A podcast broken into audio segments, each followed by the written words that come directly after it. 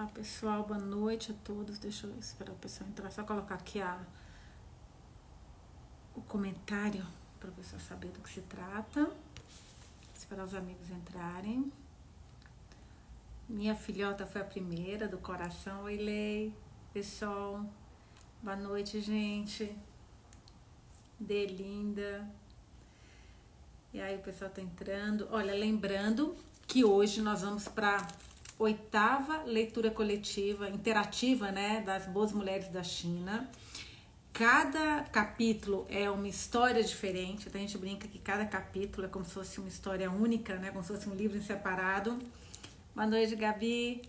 Então, se alguém perdeu os outros capítulos e está entrando aqui agora, pode assistir porque não vai ficar perdido. Só lembrando que Shihan é uma jornalista chinesa que tinha um programa de rádio, ela recebia cartas de mulheres e ela fez um livro. Ela teve, como a gente falou ontem, ela foi para Londres para teve que sair da China para conseguir publicar este livro com as histórias que ela trouxe, que são histórias assim muito, muito emocionantes. Boa noite, pessoal. Aliás, eu já tinha falado isso no primeiro capítulo, mas hoje olhando aqui, porque são 15 capítulos, né? E nós vamos hoje para o décimo capítulo. Está quase acabando. E aqui tem a nota da autora, bem no, no início do livro, que ela fala: todas as histórias contadas aqui são verídicas, mas os nomes foram alterados a fim de proteger as pessoas envolvidas. Então vamos lá, vamos começar hoje com o capítulo 10. A mulher que esperou 45 anos. Esse livro, essa é a história aqui hoje. Lembrando que todas as histórias são cartas que ela recebeu, então a gente vai descobrir aqui o que aconteceu. O capítulo de hoje é forte, a Lei falou, a Lei falou. Lei, eu li esse livro já tem um tempinho. Ele não é forte, ele é. Todas as histórias aqui são emocionantes. Salvo engano, esse aqui não tem nenhum gatilho assim. É, é uma história de amor mas uma história de amor, como o próprio título fala, a mulher que esperou 45 anos. Então, e ela não coloca histórias bonitinhas, né? Ela coloca histórias que abalam o nosso emocional. Mas é, é uma história que vale a pena escutar. Então vamos lá, olha, página 138, vou até escrever aqui para que alguém, alguém perguntar, página 138, capítulo 10. Pronto, tá bom? Sendo verídicas, a emoção pega mais no coração, a Sol falou, e é isso mesmo. Então vamos lá. Começando, página 138, porque hoje são 23 páginas, então hoje é um pouquinho mais longo. É o capítulo. A mulher que esperou 45 anos. É característica do chinês moderno. Deixa eu colocar um pouquinho mais perto aqui. É característica do chinês moderno ter uma família sem sentimentos ou sentimentos sem uma família. As condições de vida obrigam os jovens a fazer do emprego e da habitação os principais pré-requisitos para o casamento. Seus pais, que viveram a turbulência das mudanças políticas, fizeram da segurança e da estabilidade os alicerces sobre os quais uma família deve ser construída. Para ambas as gerações, as providências práticas sempre vieram em primeiro lugar e qualquer sentimento familiar que pudesse existir desenvolveu-se posteriormente.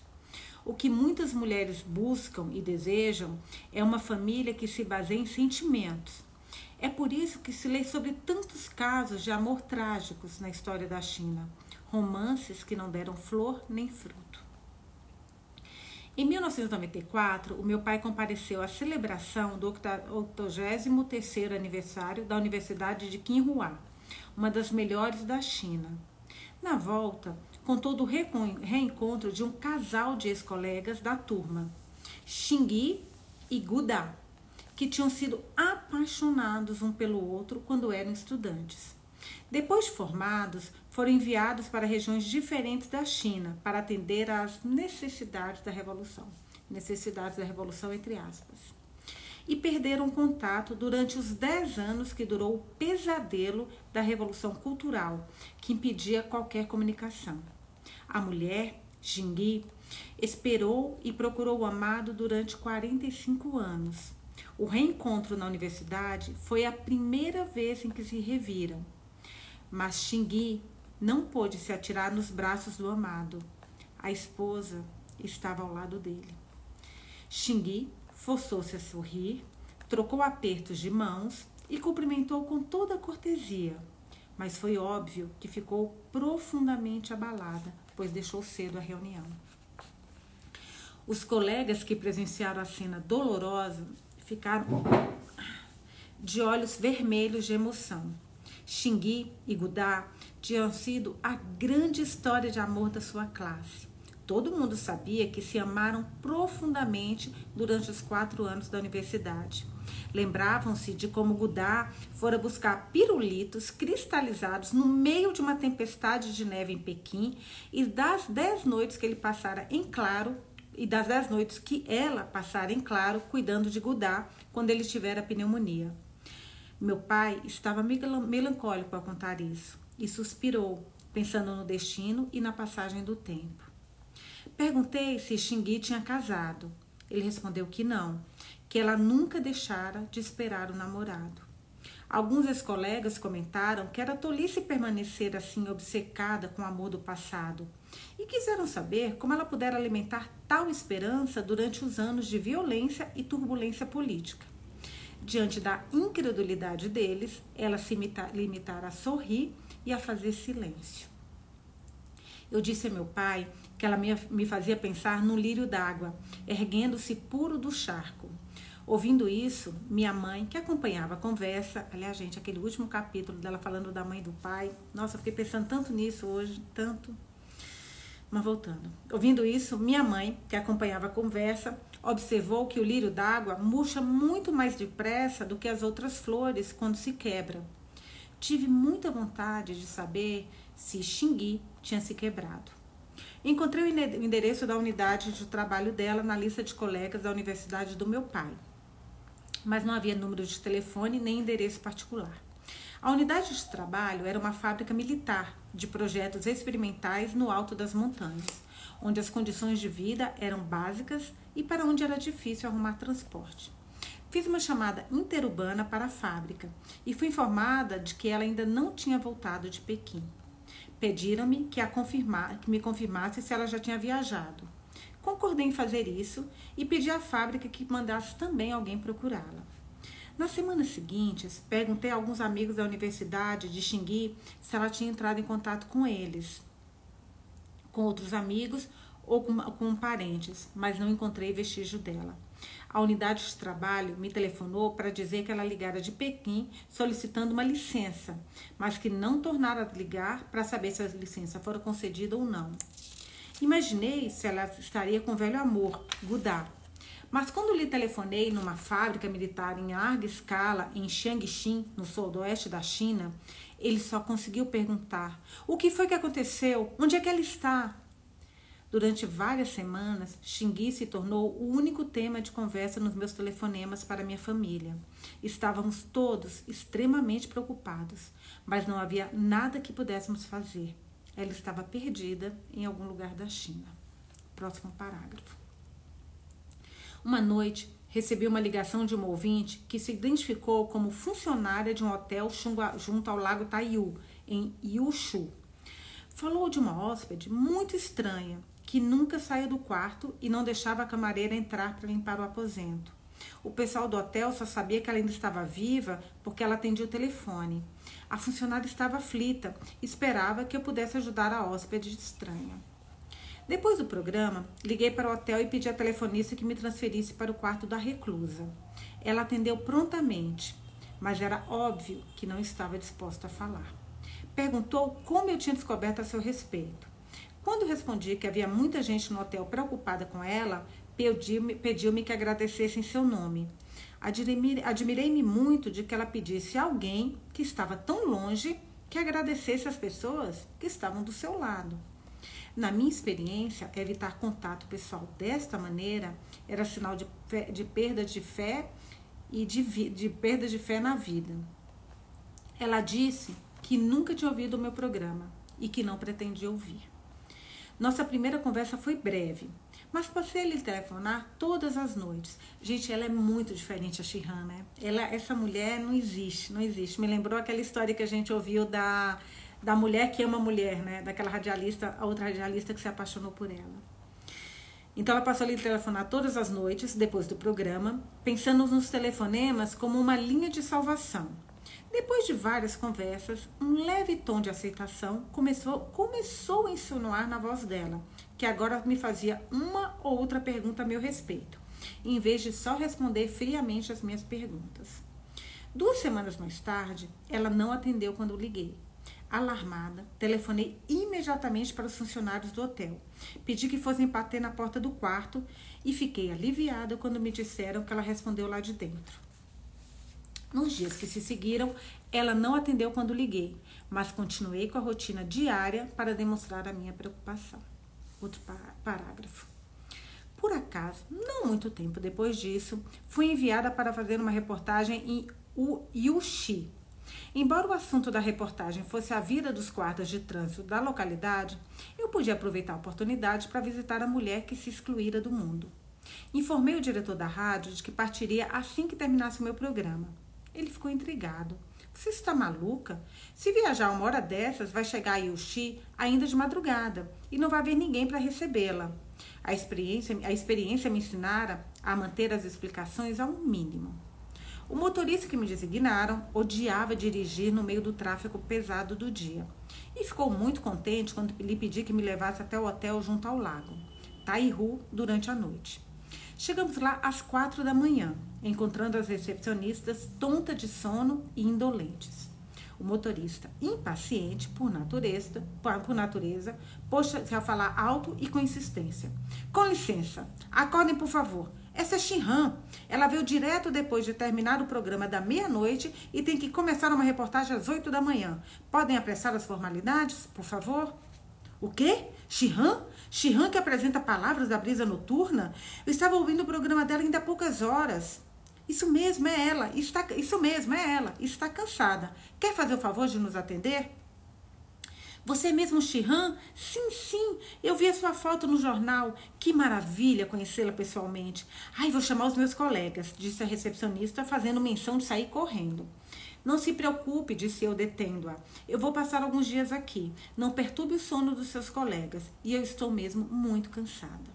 Ah, desculpe, desculpe. Vou já abrir uma, um quarto com vista para o lago.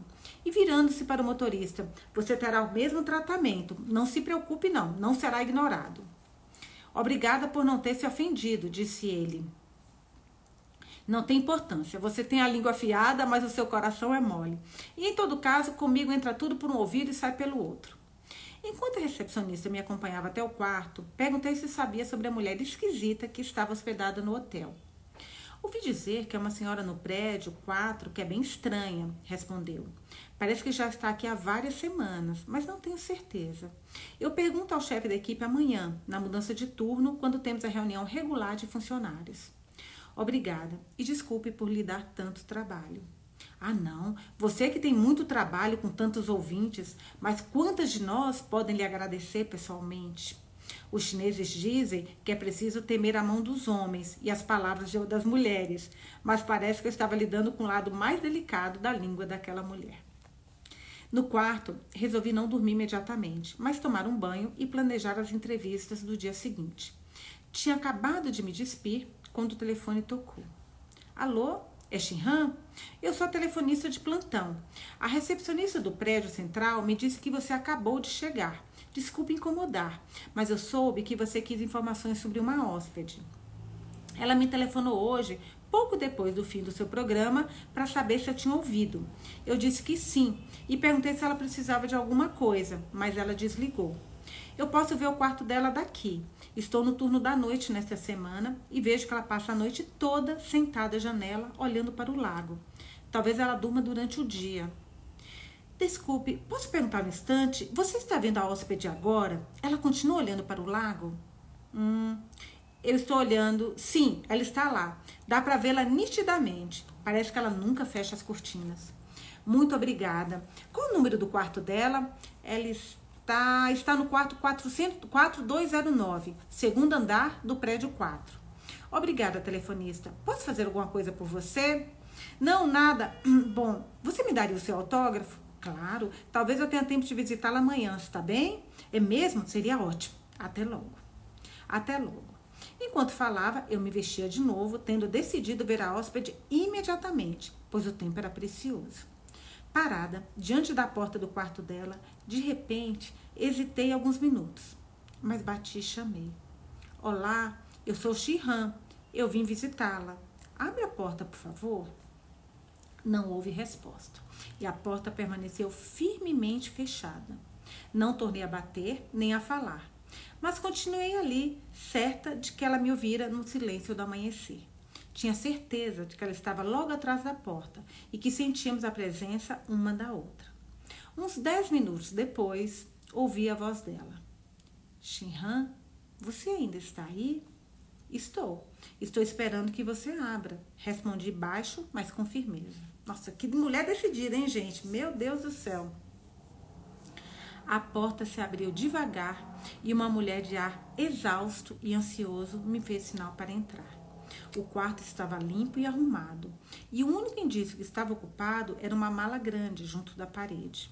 Fiquei aliviada de ver uns pacotes de macarrão instantâneo. Pelo menos ela não estava jejuando. Sentei perto dela, mas permaneci em silêncio, pensando que qualquer coisa que eu dissesse só toparia com a resistência. E esperar que ela falasse. Nossa, imaginando eu. Eu nunca escrevi para isso, gente, mas nunca. Imagina eu calado do lado de alguém, eu já ia começar a fazer um monte de pergunta. Mas essa sensibilidade da Shihan é única, né? Voltando à leitura. E esperar que ela falasse. Mas até que ela estivesse pronta a fazer isso, eu tentaria criar uma atmosfera de confiança.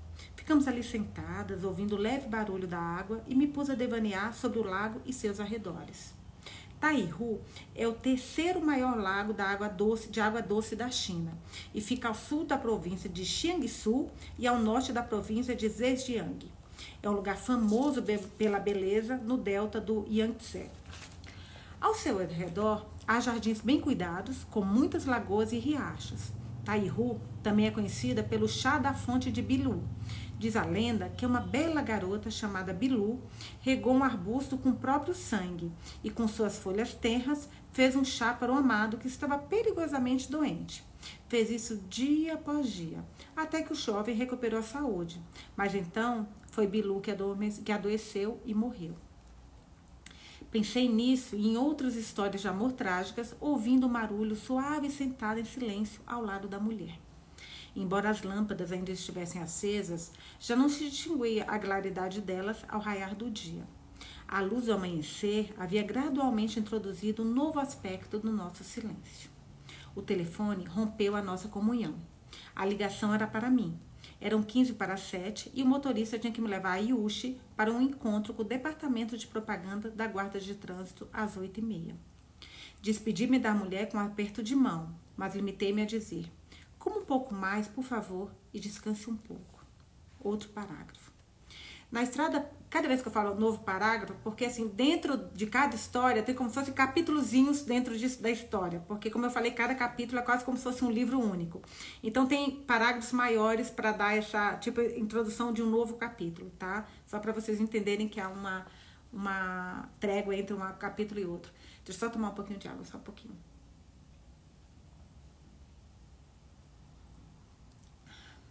Fico sem garganta seca. Então, outro parágrafo. Na estrada para Yuxi, adormeci no assento traseiro do carro. O atencioso motorista não me acordou quando chegamos ao nosso destino. Estacionou o carro e foi ele mesmo procurar as pessoas do departamento de propaganda da guarda de trânsito. Ninguém tinha chegado ao escritório ainda, de modo que pude dormir mais uma hora inteira. Quando acordei, vi as pessoas que eu deveria encontrar paradas ao lado do carro e conversando à minha espera. Nossa, ela dormindo dentro do carro. Fiquei embaraçada, também ficaria, e sem nenhuma explicação a dar. Um dos guardas me provocou: Shihan, se você ir dormir em todo lugar onde for, vai engordar. O dia transcorreu num ritmo agitado do jornalismo recolhi material em vários lugares e discuti o conteúdo da reportagem que estava fazendo.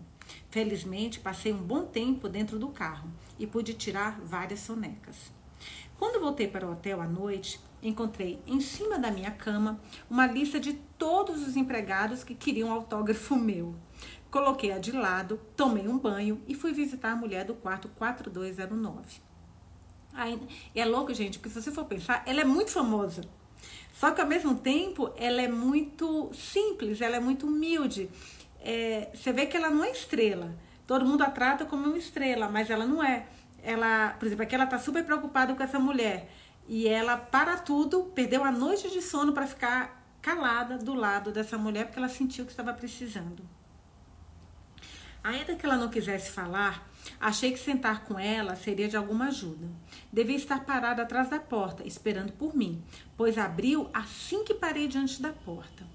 Sorriu com algum esforço, mas manteve-se em silêncio. Mais uma vez, sentamos à janela, olhando para o lago ao luar. A superfície da água estava calma e fizemos companhia uma à outra na paz daquela atmosfera. Ao amanhecer, fiz sinal dando a entender que tinha que ir trabalhar e ela me apertou a mão com fraqueza, mas muita emoção. Engraçada essa sensibilidade de não falar em voz alta nem para se despedir, né? Ela tá sentindo que, que ali não dava para ela falar. A Gabi tá falando, ela é muito acessível. Exatamente, Gabi, ela é muito acessível. A Sol, pé no chão. Exatamente. Ai, minha priminha entrou. Derma Estética, minha prima do coração. Beijo, prima linda, Keilinha. Voltando. Ah, fico tão feliz os meus parentes entram. Ao amanhecer, fiz sinal dando a entender que tinha que trabalhar. E ela me apertou a mão com fraqueza, mas muita emoção. Voltei para o meu quarto, dei uma olhada rápida em algumas anotações que tinha trazido comigo e escrevi um bilhete de agradecimento ao telefonista.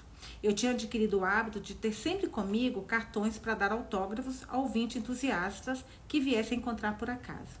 Assinei alguns deles para os empregados do hotel e deixei-os com as atendentes do meu andar. A minha breve viagem a trabalho assumiu um padrão. Eu fazia as entrevistas em Yuxi durante o dia e passava as noites sentada, em silêncio com a mulher, olhando para o lago Taihu. A cada dia, o nosso silêncio parecia se tornar mais profundo e carregado de emoção. Na última noite, eu disse à mulher que ia embora no dia seguinte, mas que telefonaria. Ela não respondeu nada, mas sorriu abatida e me deu um leve aperto de mão. Deu-me uma foto que tinha sido rasgada ao meio e que parecia dela, tirada quando era estudante, nos anos 40. A garota que se via irradiava juventude e felicidade. No verso da foto havia uma parte de uma frase em tinta desbotada. Água não pode, entre, entre aspas, água não pode, três pontinhos. Outra frase em tinta mais forte parecia mais recente. As mulheres são como a água, os homens como as montanhas. Imaginei que a, a pessoa na metade da foto que faltava era a causa do sofrimento daquela mulher. Deixei o hotel junto ao lago Taihu, mas não tive a sensação de haver partido. Outro parágrafo. De volta a Nanquim, fui direto visitar meus pais para lhes dar as especialidades de Yuxi que tinha trazido para eles: estatuetas de argila e costeletas.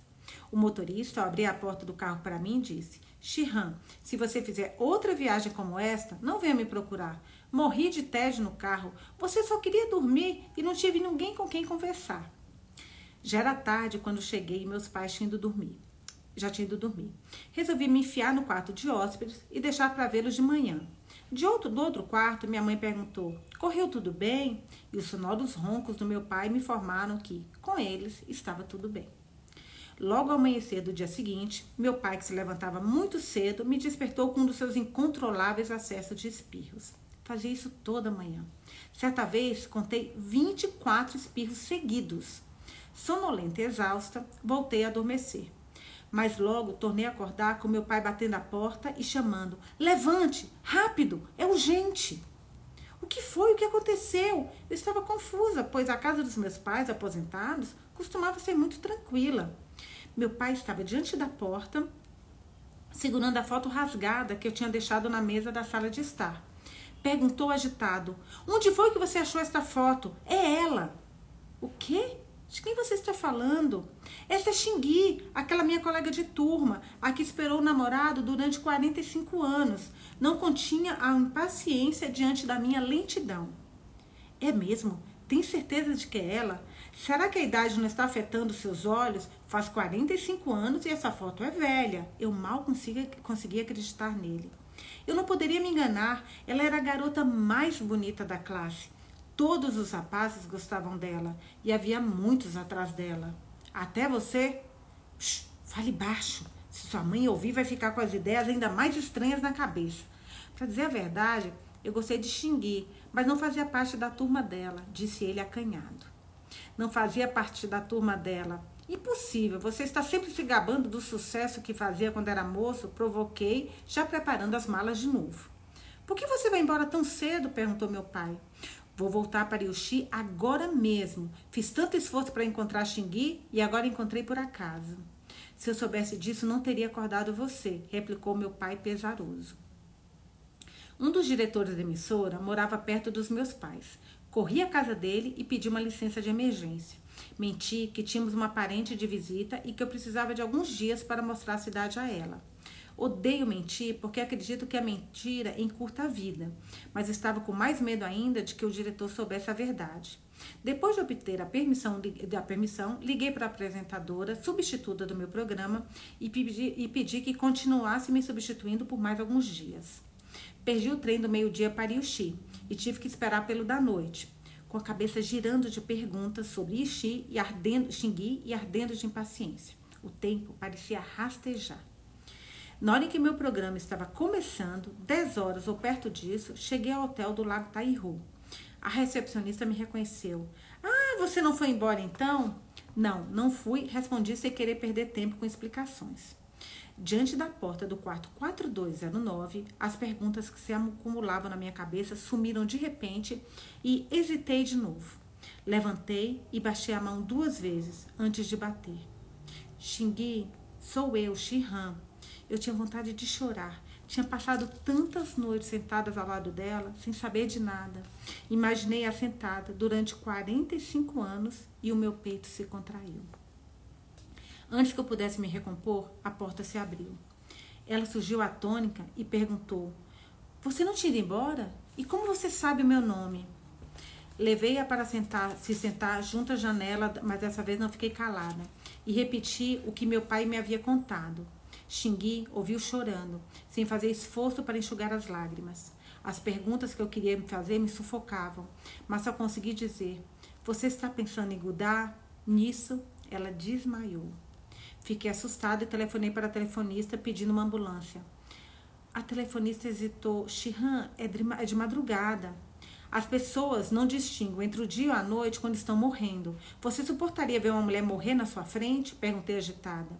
Está bem, não se preocupe, vou chamar agora mesmo. A telefonista foi muito eficiente. Não passou muito tempo para que eu ouvisse alguém gritando no prédio. Onde está Shihan? Respondi rápido. Estou aqui. O motorista da ambulância, quando me viu, admirou-se. Você é Shinhan? Mas não há nada de errado com você. Eu estou ótima. Confusa, imaginei que a telefonista tivesse se valido da minha suposta fama junto ao público para chamar a ambulância. Acompanhei Xingui ao hospital, ao hospital militar. Não deixaram que estivesse presente quando a examinavam e só pude olhar por uma janela minúscula na porta. Ela estava lá, deitada, na brancura do quarto, e eu pensando no pior, Fui ficando cada vez mais ansiosa. Não conseguia parar de pedir em lágrimas. Ah, Xingui, acorde. O médico me deu um tapinha no ombro. Não se preocupe, Shihan. Ela está bem, só está fraca. Parece que sofreu um grande desgosto, mas os testes das funções vitais não revelam nada de grave. Isso é muito bom para a idade dela. Com uma dieta mais nutritiva, ela vai ficar ótima. Ouvindo o diagnóstico, comecei a me acalmar, embora ainda sentisse intensamente a angústia de Xingui. Murmurei para o médico. Ela deve ter sofrido muito. Não sei como atravessou mais de 15 mil noites. O médico me deixou descansar na sala do pessoal de plantão. Ainda com a cabeça girando, mas exausta, peguei no sono. Sonhei com mulheres chorando e se debatendo, e acordei sem me sentir descansada. No dia seguinte, fui ver Xingui quatro ou cinco vezes, mas encontrei-a sempre dormindo. O médico disse que ela dormiria por vários dias, porque estava prostrada. Reservei uma cama no dormitório da pensão do hospital. Estava sem dinheiro suficiente para um quarto particular. E além disso, praticamente não usei a cama. Não querendo que Xingui ficasse sozinha, passava a noite toda ao lado da sua cama e descansava um pouco durante o dia.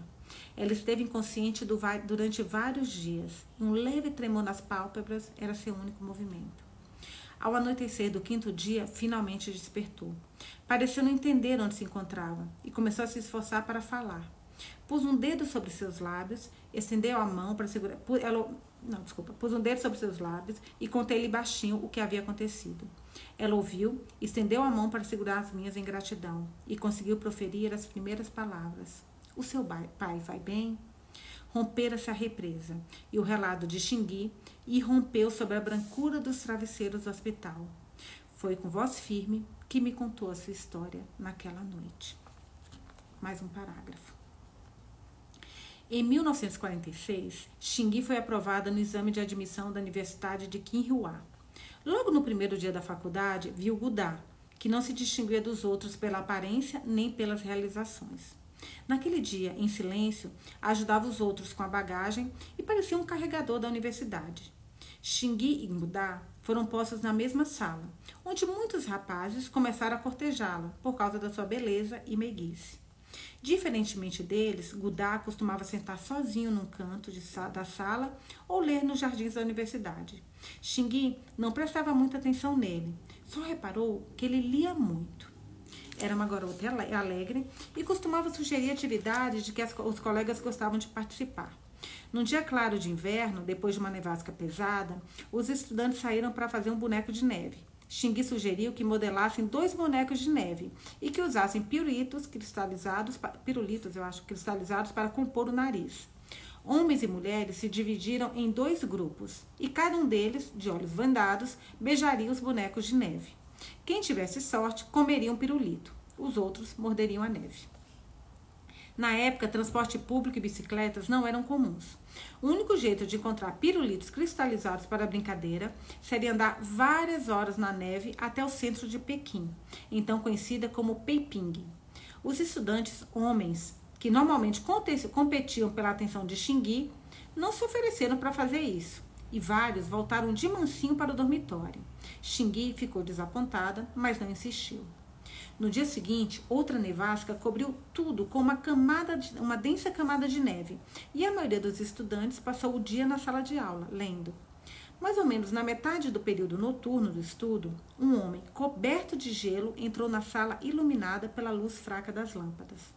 Aproximou de Xingui e, com algum esforço, tirou do bolso dois bastões de pirulitos cristalizados, de peiping, ambos congelados. Antes que alguém conseguisse identificá-lo, o homem coberto de gelo se virou e saiu da sala. Xungui, atônita, tinha reconhecido Gudá. Enquanto os colegas falavam animados sobre o boneco de neve e o jogo no dia seguinte, a jovem olhava os pirulitos cristalizados e a neve caindo lá fora. Imaginava Gudá a caminhar no frio. Gudá não participou da brincadeira no dia seguinte. Seus colegas do dormitório disseram que ele dormia como um morto, como se tivesse tomado uma poção mágica. Xingui ficou preocupada, achou que estivesse doente de exaustão. Mas no período de estudo daquela noite, sentiu-se aliviada por vê-lo chegar e sentar no seu canto para ler, como de costume. Ao terminar de estudar, parou diante dele e agradeceu. Gudá sorriu timidamente e disse: Não foi nada, eu sou um homem. A resposta de simples de Gudá tocou Xingui. Era a primeira vez que sentia a força e a solidez masculinas. Começou a se sentir como heroína de um livro e os pensamentos não a deixavam dormir à noite. Passou a observar Gudá com atenção. A natureza taciturna dele lhe provocava todo tipo de conjectura e ela pensava o tempo todo no seu comportamento. Com exceção do momento em que lhe trouxeram os pirulitos cristalizados, parecia indiferente a ela num grande contraste com as atitudes dos outros rapazes que a perseguiam. Começou a esperar que ele lhe desse alguma atenção e se pôs a encontrar pretextos para puxar conversa. Ele respondia impassivelmente, sem demonstrar nenhuma atenção especial na fala ou na atitude. Essa reserva, longe de contrariá-la, simplesmente aumentou suas expectativas. A simpatia de Xingui por Gudá exasperava muito dos seus pretendentes fazia um pouco do retraimento de Gudá, chamando de sapo que sonhava em beijar a princesa e o acusando de brincar com sentimentos de Xingui. Não fazia esses comentários na presença de Xingui, mas uma colega um dia repetiu-os para ela, dizendo que Gudá devia ser mesmo feito de madeira e que só replicava: As pessoas envolvidas sabem o que é verdadeiro e o que é falso. Xingui admirava a calma de Gundá, diante das zombarias dos colegas, achando que fazia parte das qualidades de um homem de verdade. mas nem por isso deixava de se aborrecer com o fato de Godard permanecer assim indiferente por tanto tempo. Pouco antes dos exames finais de trimestre, Godard faltou às aulas dois ou três dias seguidos. Os colegas de dormitório disseram que ele estava dormindo. Xingui não acreditou que estivesse só dormindo, mas não tinha permissão para visitá-lo no dormitório devido à estrita separação entre os sexos. No terceiro dia, porém, deixou sorrateiramente a sala enquanto os outros estavam absortos nos estudos e foi até o dormitório. Abriu a porta devagar e viu Godard adormecido. Ele estava com o rosto muito vermelho. Ao pegar delicadamente a mão dele para enfiá-la embaixo do acolchoado, notou que ardia de febre, de quente. Embora na época não se permitisse nenhum contato físico entre um homem e uma mulher que não fossem casados, tocou a cabeça e o rosto de Godard sem hesitar e constatou que também estavam quentes. Chamou em voz alta, mas ele não respondeu. Xingui correu de volta para a sala de aula gritando por ajuda. Ficaram todos alarmados com seu pânico e dispararam em direções diferentes à procura de um professor ou de um médico. Mais tarde, o médico diria que Godard teve sorte ao ser encontrado em tempo. Se tivesse passado mais um dia sem assistência, teria morrido de pneumonia aguda. Não havia recursos hospitalares no campus de Quinhua e o médico receitou de 10 a 20 doses de ervas medicinais, dizendo-lhe que seria melhor se algum parente pudesse cuidar dele, para lhe aplicar, aplicar compressas frias e esfregar-lhes o gelo nas mãos e nos pés. Godard nunca mencionara parentes nem amigos em Peiping. Peiping. A casa dele ficava no sul da China, mas a linha ferroviária estava interrompida, portanto não havia como entrar em contato com a família. E de toda forma, não daria tempo para que alguém viesse cuidar dele durante o período crítico. O médico, preparando-se para ir embora, viu-se num dilema. Não tinha certeza se Kudá sobreviveria sob os cuidados daqueles jovens inexperientes que discutiam, agitados, a situação. Maxingui aproximou do médico e disse baixinho: Eu cuido dele. Gudá é o meu noivo. O subreitor, então, sendo um homem generoso, providenciou para que os rapazes que dividiam o dormitório com Gudá passassem para outro aposento para que Gudá pudesse repousar em paz e que Xingui, fica, Xingui ficasse com ele. Mas ela foi estritamente proibida de dormir no quarto. Durante mais de dez dias, Xingui pôs compressas frias na cabeça de Gudá, lavou, alimentou e preparou-lhes eh, ali as ervas medicinais. A luz ficava acesa a noite inteira no dormitório de Godard, e o cheiro amargo dos remédios se espalhava pelos corredores, junto com o som da voz suave de Xingui, que cantava músicas do sul da China, pensando em reanimar Godard, com canções da sua terra natal. Os colegas de classe, especialmente os rapazes, suspiravam, pensando na delicada Xingui a cuidar incansavelmente de Godard. Sob os cuidados constantes de, de Guindá, de Xingui, Guindá se recuperou, é, se recuperou. Disse o médico que ele escapou, só viu uma coisinha, tá? Que ele escapou das garras da morte. O amor dos dois se solidificou. Ninguém podia invejá-los, ninguém podia invejá-lo depois dos sacrifícios que eles tinham feito. Mas algumas pessoas ainda comentavam que unir Xingui com Gudá era como atirar uma flor, uma flor viçosa num monte de esterco. Dos, durante os quatro anos de universidade, Xing e Gudá ajudaram-se mutuamente nos estudos e na vida cotidiana. Cada dia que passava era uma prova do seu amor. O primeiro para ambos, inabalável na sua força.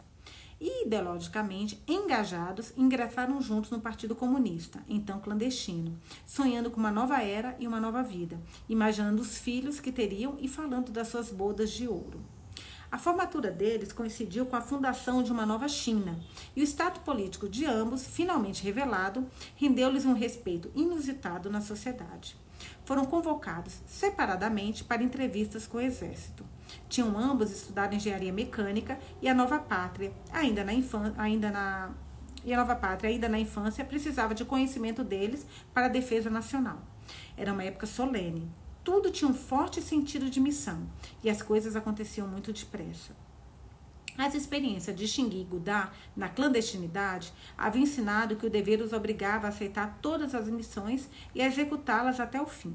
Tudo, inclusive a separação, tinha que ser aceito incondicionalmente. incondicionalmente. Xingui foi postada numa base militar no noroeste e Gudá numa unidade do exército da Manchúria. Manchúria me lembrou, agora Herdeiras do Mar. Antes de se separar, combinaram de se reencontrar nos jardins da Universidade de Quinchua, onde contariam suas experiências um ao outro e depois iriam ao centro de Pequim para comer pirulitos cristalizados.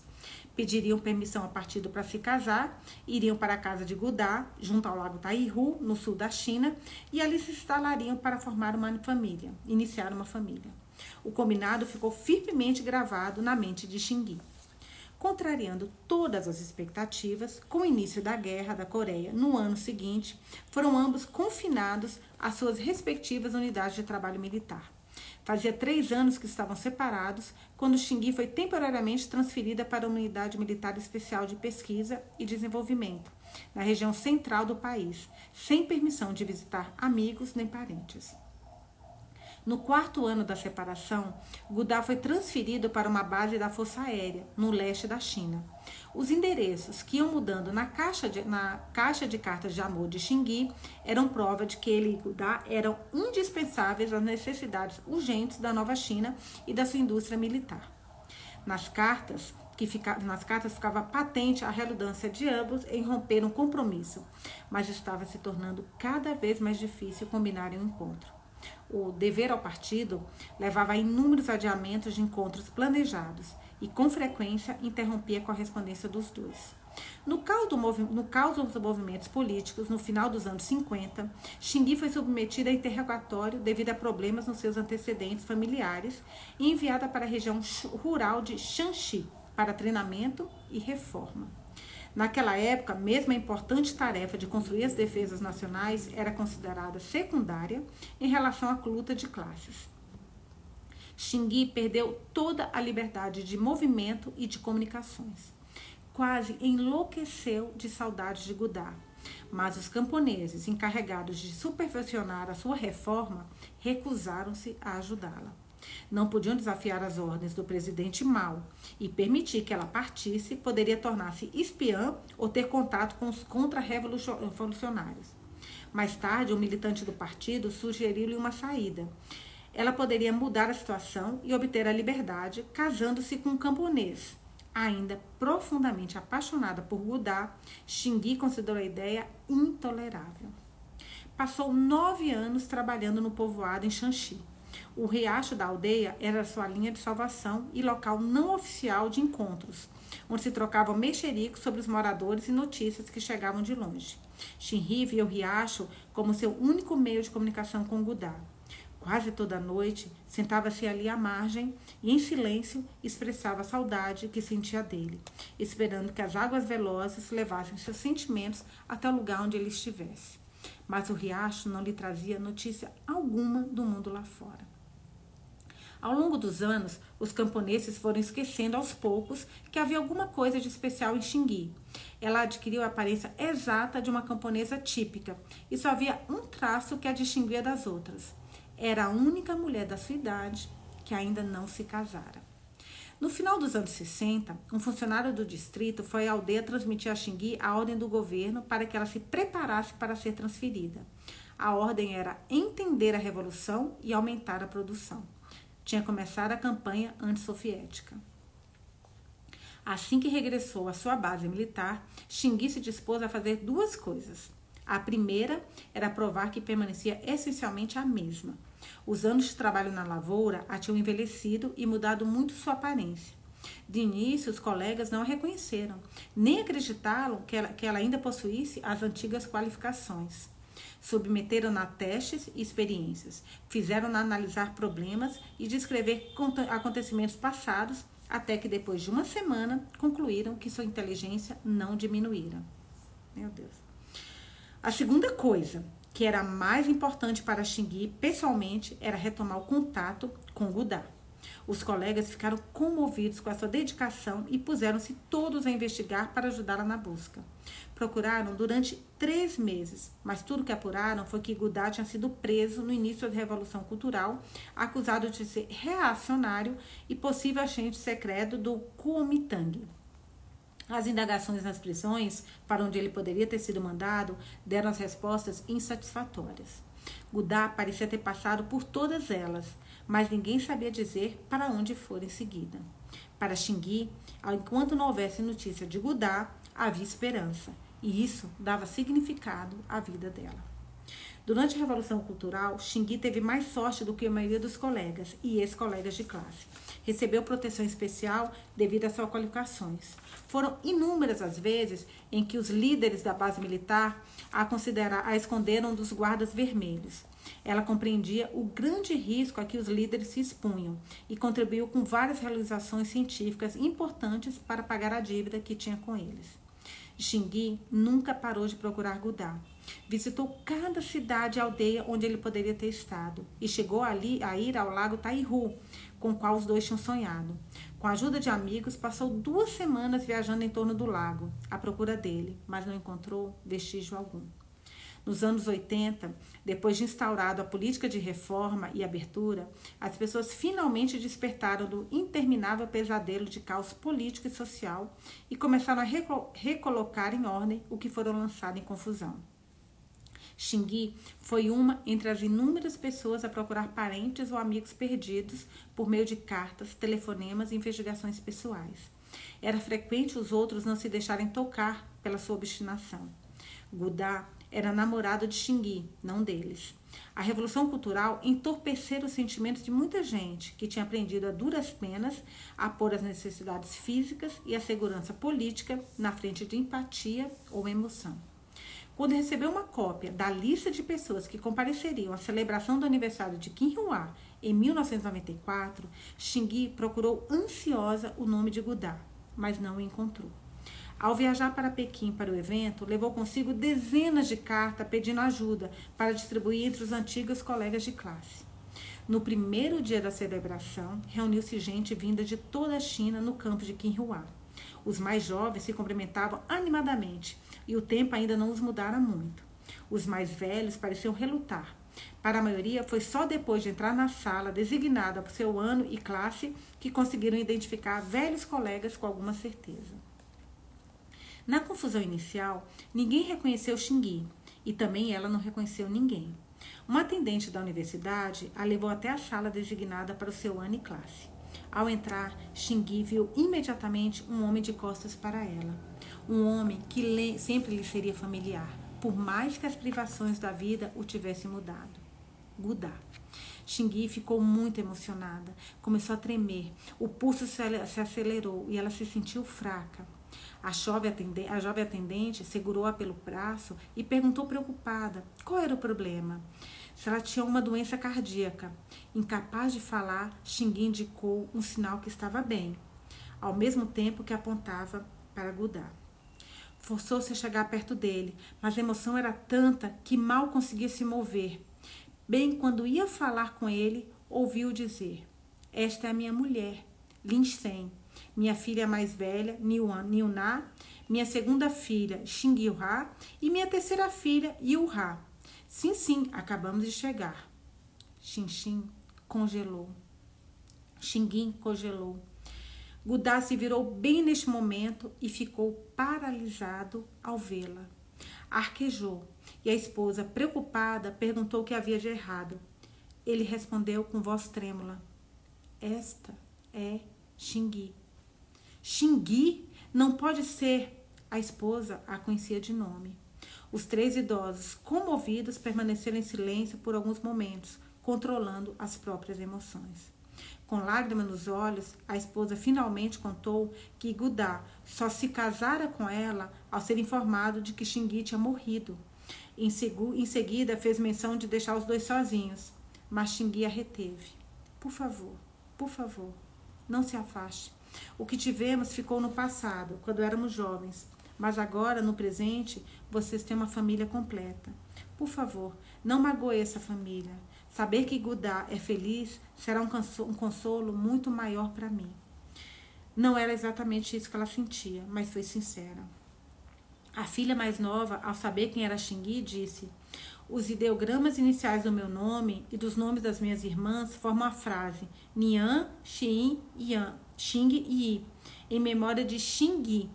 Meus pais dizem que é para se lembrarem da senhora. A, nossa, que emocionante, né? A revolução cultural. Vou tomar uma água só um pouquinho, gente. Essa parte é.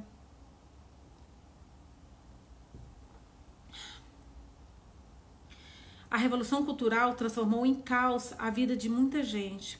Por favor, procure no seu coração um medo, um meio de perdoar os meus pais. Gente, isso a filha dele está falando. Xingui sentiu-se mais calma e de repente encontrou forças para apertar as mãos da mulher de Gundá. Obrigada por se lembrar de mim, disse. Obrigada por me haver dado, por haver dado a ele uma família tão feliz. A partir de hoje serei mais feliz porque terei uma preocupação a menos. Vamos, vamos juntos para a reunião. Todos aproveitaram a deixa de Xingui e se encaminharam para o auditório. Depois de sentarem nos lugares designados, Xingui esqueirou-se e voltou para o hotel. Queimou as cartas que levara, em que pedia ajuda para encontrar Gudá. Junto com as cartas foram essas esperanças, longamente acalentadas e a calma momentânea. Vários dias depois, recompôs-se e telefonou para a unidade de trabalho pedindo alguns dias de licença. A colega que atendeu disse que havia um telegrama para ela mandado por um tal Gujian, pedindo que entrasse em contato o mais breve possível. Xingan entendeu que, por motivos que ignorava, Gudá tinha mudado o nome para Gujian. Fora por isso que as suas investigações não tinham dado em nada. Tomou um trem e viajou para o sul, para o lago Taihu, pretendendo encontrar uma casa para morar, como aquela com que ela e Gudá tinham sonhado um dia. Não teve dinheiro nem força suficiente para fazer isso então hospedou-se no hotel junto ao lago. Não sentia vontade de ver ninguém e sobrevivia com macarrão instantâneo, refletindo noite e dia. Outro parágrafo. Xingui tinha quase terminado a sua história.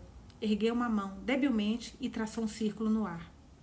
45 anos de anseio constante por ele fizeram com minhas lágrimas formassem um lago de saudade.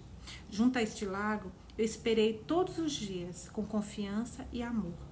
Achava que meu amado sairia do lago para me tomar nos braços, mas quando finalmente saiu, havia outra mulher ao seu lado. As pegadas dela, deles perturbaram a superfície límpida do meu lago.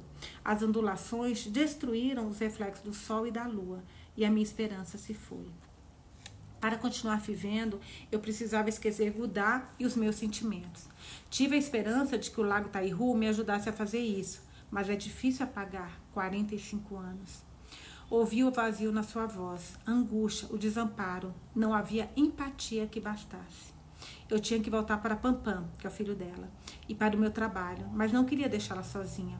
Telefonei para o meu pai naquela noite para perguntar se ele e a minha mãe poderiam vir a Yuxi para fazer companhia a Xingui por alguns dias. Chegaram no dia seguinte. Tal pai, tal filhos, né? Tal pai, tal filha. Mesma empatia. Minha mãe, ao se despedir de mim na porta do, do hospital, disse: Xingui deve ter sido realmente bonita quando era jovem. Uma semana mais tarde, meus pais retornaram a Nanquim. Meu pai me contou que, com a permissão de Xingui, entraram em contato com a sua unidade de trabalho. Estavam à sua procura e, ao ser informados do ocorrido, mandaram imediatamente alguém para cuidar dela. Meu pai disse que, sem que ela soubesse, fez pelo telefone um relato abreviado da história de Xingui ao colega. O homem ríspido com quem ele falou se pôs a chorar e disse aos soluços: Nós todos sabemos como Stingui sofreu procurando por este amor, mas ninguém é capaz de descrever a profundidade dos sentimentos dela. Meu pai descobriu por que Gudá mudou de nome e contou a Xingui o que apurou. O líder dos guardas vermelhos na segunda prisão para onde Gudá foi enviado tinha exatamente o mesmo nome. Por isso, Gudá foi obrigado a adotar, adotar outro. Os guardas vermelhos mudaram-lhe o nome para Gujian em todos os documentos, sem autorização de ninguém para fazer isso. Gujian empenhou-se junto às autoridades locais para recuperar o nome antigo, mas elas se limitavam a dizer: Ora, muitos erros foram cometidos durante a Revolução Cultural. Quem é que pode corrigi-los? Mais tarde, alguém lhe disse que Xingui que ele havia procurado por anos a fio, durante anos, morrera fazia mais de 20 anos no acidente de carro. Ele então decidiu deixar que o nome Gudá também morresse. Para Xingui, as mulheres são como água e os homens como as montanhas. A comparação era válida? Fiz a pergunta aos meus ouvintes e recebi mais de 200 respostas em uma semana. Dessas, mais de 10 vieram de colegas meus. O grande Li escreveu: Os chineses precisam de mulheres para se formarem uma imagem de si mesmos, como as montanhas ao se refletirem nos riachos. mas os riachos correm das montanhas. Onde está a imagem verdadeira, então? Fim do capítulo, fim da história. O que, que vocês acharam, gente? Essa essa é uma, uma história, como eu falei com vocês, é uma história de amor. Mas a, todos os livros, todas as histórias que a Shihan traz pra gente nesse livro são histórias muito emocionantes. Muito. Então, sempre com alguma, algum, alguma coisa pra gente aprender, né? Só que hoje é, a gente não vai conseguir debater porque já estamos quase na hora e vocês viram que ontem o debate de mulheres que correm com os lobos, quando passa muito tempo, pode ficar sem, sem som.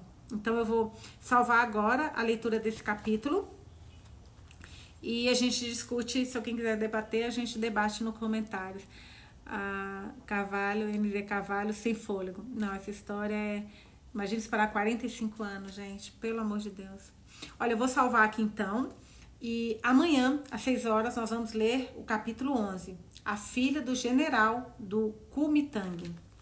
Que é este daqui, ó. Este vai ser a nossa leitura de amanhã, que é a página 161.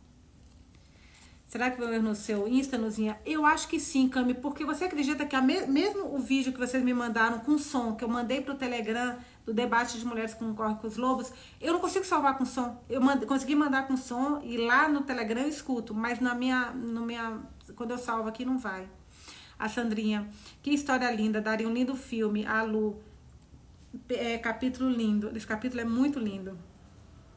A Sandy, ela morreu? Não, ela não morreu, Sandy. É, pelo que a Shinhan fala, na verdade, ela procurou, ela só quer morar sozinha, ela quer distância de todo mundo. Para ela, para ela conseguir esquecer isso, porque, gente, ela passou praticamente a vida inteira, né? Porque ela conheceu na universidade provavelmente com uns 10 anos, com uns 20 anos, é, talvez menos. E 45, não, 45 anos depois, ela ainda com o mesmo amor. Então, assim, para ela deve ser uma história muito, muito triste. É, continuar a vida, né? É muito, muito triste isso. E, então, vocês gostaram do capítulo hoje? Capítulo emocionante, a Lei falou, eu também. É aquela história de amor que você fala assim, gente do céu, eu. Será que eu ficaria esperando? Vocês ficariam 45 anos esperando? Eu não sei se eu ficaria 45 anos esperando, gente, sinceramente. Eu não teria casado com um camponês também, eu ia voltar, mas assim, ela não desistiu. E no dia que ela foi pro encontro, ela ainda levou, lembro, um monte de cartas para pedir para os amigos para ajudarem a encontrar. Ela continuava na luta. A D, gostei muito, que legal. Um dos meus capítulos favoritos até agora. A Cami falou, nesse capítulo é muito lindo, a Nath, que história. Uma história de amor, né, gente? Uma história de amor e dos dois. Porque você vê que ele também não esqueceu.